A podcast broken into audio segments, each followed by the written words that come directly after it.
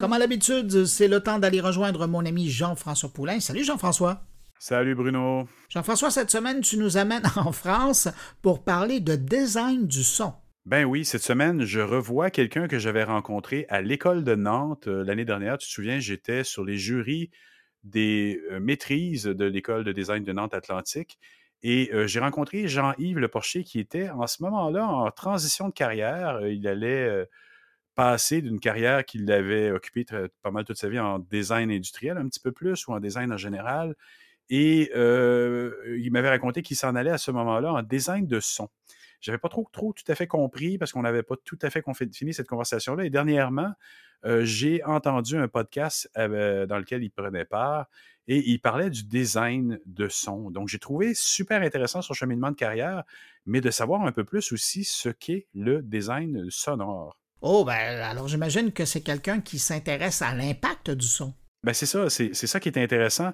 Euh, c'est tout l'aspect euh, euh, émotionnel qu'on a évidemment avec le son, on le sait tous, mais également tout le côté neuro, neuro tout le côté analyse qui, vient aussi, qui, peut amener littéralement aussi à des, des dark patterns, comme on l'a vu avec d'autres invités là, dans le courant des années euh, dernières.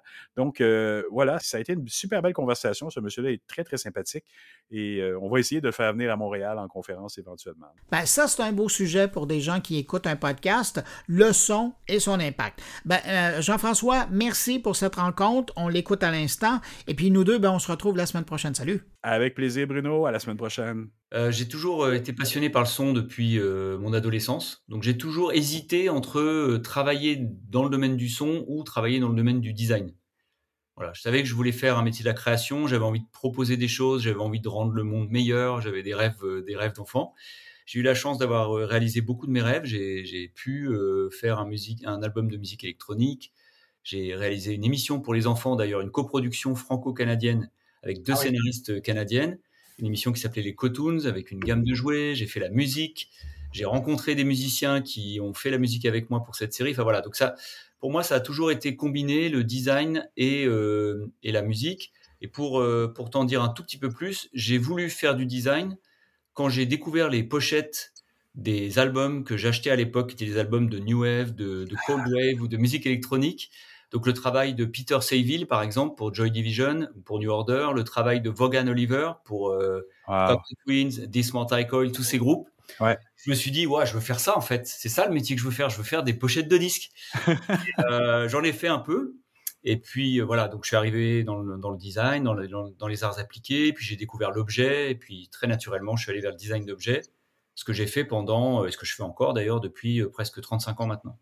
Et maintenant, tu reviens vers tes premiers amours, mais en fait, tu lis les deux. Tu fais du design de son dans un sens. C'est exactement ça. Donc là, j'ai la chance. Euh, j'étais donc consultant euh, sur différents types de projets, beaucoup d'enceintes acoustiques notamment.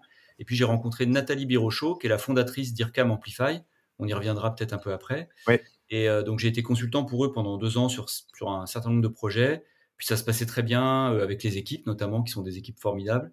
Et donc, euh, j'ai rejoint l'équipe officiellement en tant que directeur de l'expérience sonore d'IRCAM Amplify.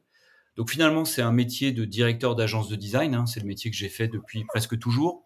Donc c'est une agence, euh, IRCAM Alors IRCAM, l'IRCAM à l'origine, c'est euh, le plus grand centre de recherche en France et probablement en Europe autour de l'acoustique et de la musique. Ça veut dire Institut de recherche et de coordination acoustique ah. Ça a été fondé par Pierre Boulez, dans les années 70, à peu près en même temps que le centre Georges Pompidou.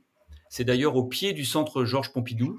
C'est quatre niveaux en sous-sol, euh, complètement isolés des vibrations euh, de la ville. C'était le souhait de Pierre Boulez. C'est un endroit magnifique à visiter. J'espère que la prochaine fois que tu viendras à Paris, Avec tu vas visiter ça. C'est un endroit mythique pour les gens qui s'intéressent au, au, son dans le monde entier. moi, j'ai fait beaucoup de salons de hi-fi euh, dans le monde entier et les Japonais, les Américains, tous les gens qui touchent de près ou de loin à la musique et au son connaissent l'IRCAM. C'est un endroit mythique. Et il y a quatre ans, euh, Frank Madlener, qui est le président de l'IRCAM, a décidé de, fonder une filiale privée euh, qui s'appelle donc IRCAM Amplify, qui a été cofondée par Nathalie Birochot, qui est la, la, CEO, avec pour ambition de porter toutes les recherches artistiques et scientifiques de l'IRCAM au marché. Donc ah, c'est génial Et les marques avec lesquelles on travaille, c'est des marques comme L'Oréal. On travaille sur des, projets au croisement entre le son et le parfum. On travaille avec des marques de champagne comme Krug où on a fait déguster le son d'un champagne. On a travaillé avec des marques de chocolat. On a travaillé avec des marques très industrielles également, très techniques, sur des projets de recherche avancée.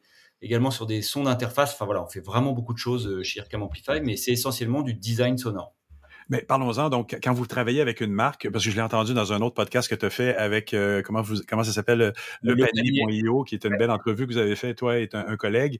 Euh, je trouve ça intéressant parce que vous travaillez donc sur la marque. Sur la marque, on peut imaginer assez facilement que on peut faire un design de son parce qu'on imagine évidemment Intel avec son fameux son significatif de la marque. Euh, et, j'imagine que quand on parle de d'autres marques comme le chocolat et autres, puis vous en parlez dans, cette, dans ce podcast-là aussi, d'être de, capable d'évoquer le chocolat, d'évoquer littéralement l'odeur par le son, mmh. mmh. c'est fantastique aussi. Là.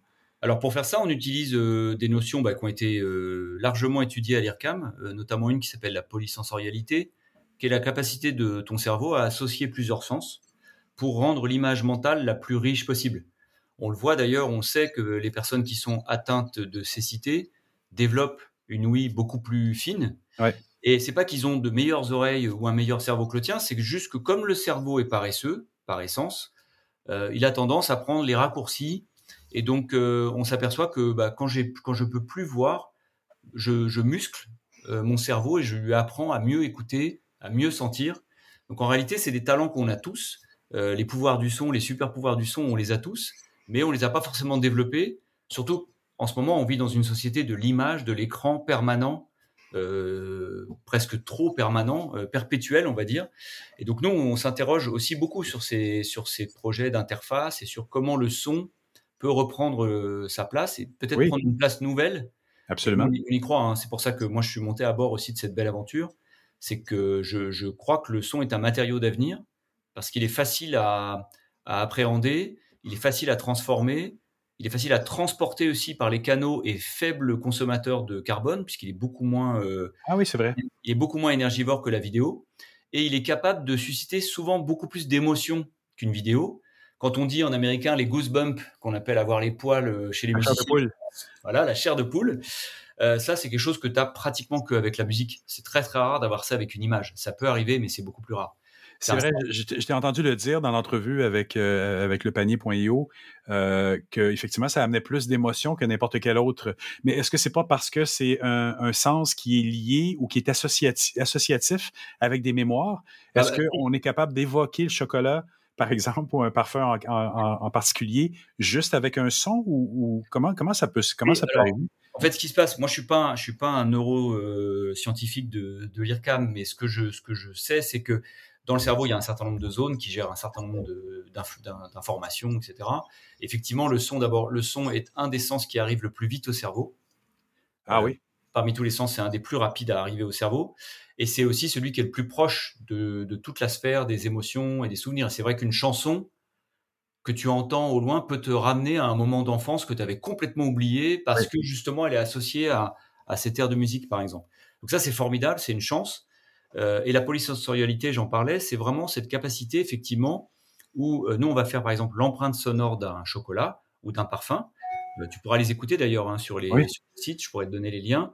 en fait, on va aller travailler avec une méthode qui a été développée à l'IRCAM, qui s'appelle la méthode Speak, qui est une méthode qui permet de mettre des mots sur des sons. Parce qu'en réalité, on s'est aperçu en travaillant avec nos clients que autant on a tous beaucoup de vocabulaire pour décrire un goût, âpre, acide, sucré, etc. On a plein de vocabulaire, notamment, euh, notamment en France et au Québec parce qu'on aime bien manger.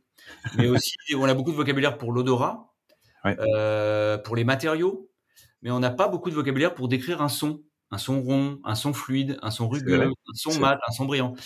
Donc nous, on a, enfin, l'IRCAM a développé une méthode qui s'appelle la méthode Speak, qui est une sorte de traducteur de d'émotions en mots ou d'intentions en mots et de mots en son. Ça nous permet, euh, donc c'est un atelier qu'on fait, c'est un atelier d'idéation euh, qu'on fait euh, autour d'une table. Il y a un système de jeu de cartes avec des mots, etc.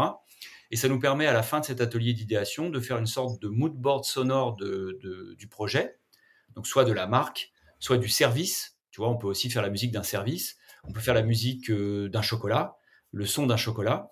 Et donc on va aller identifier des mots comme le croquant, Euh, par exemple, on a fait le son du chocolat du mendiant pour Hugo et Victor, qui est une, qui est une marque de chocolat. Euh, c'est le chef Hugues Pouget qui a, qui a travaillé cette expérience avec nous.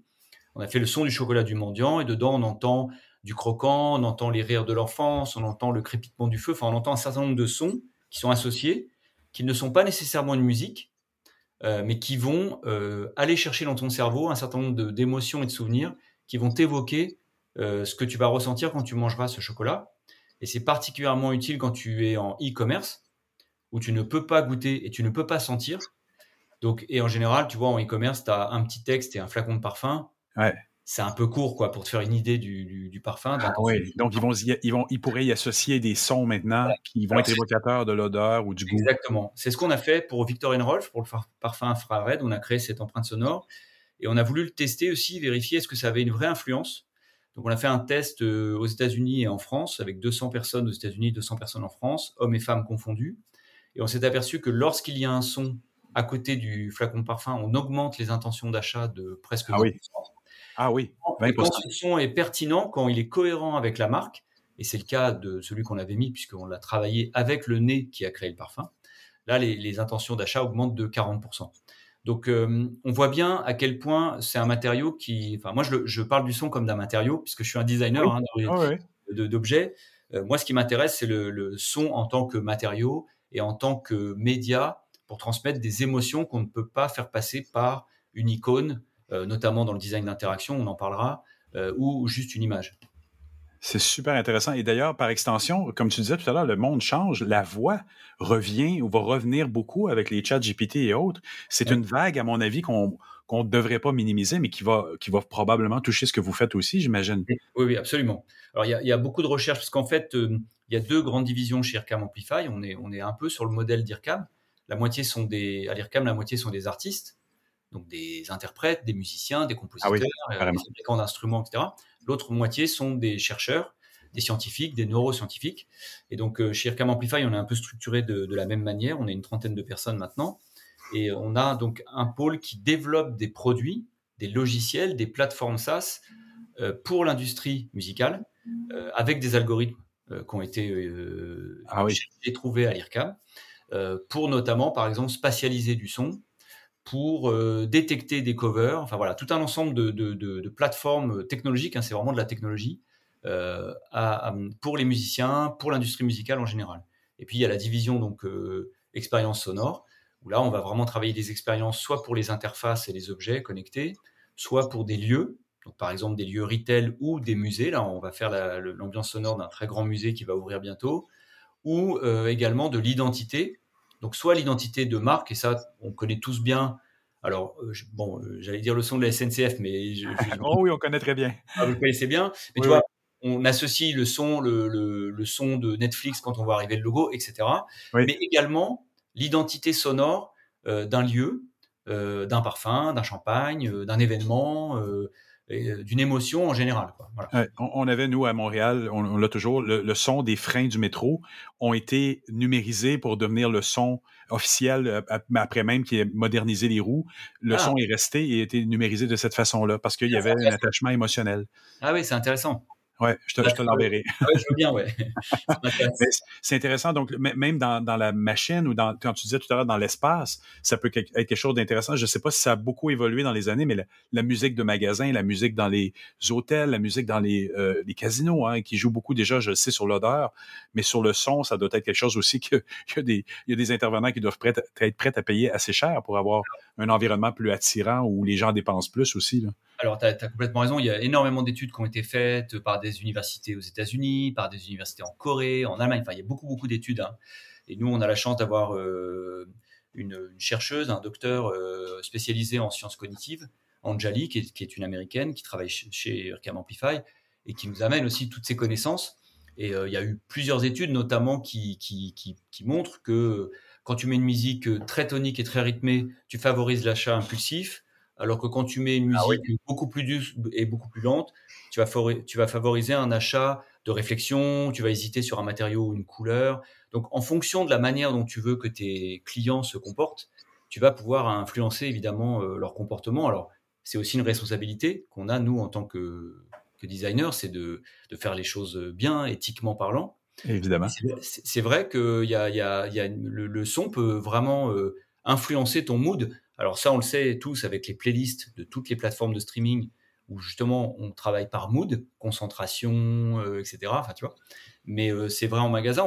Il y a même une étude qui a montré que lorsque on passe du, de la musique française dans un magasin de vin en Allemagne, on vend beaucoup plus de vin français.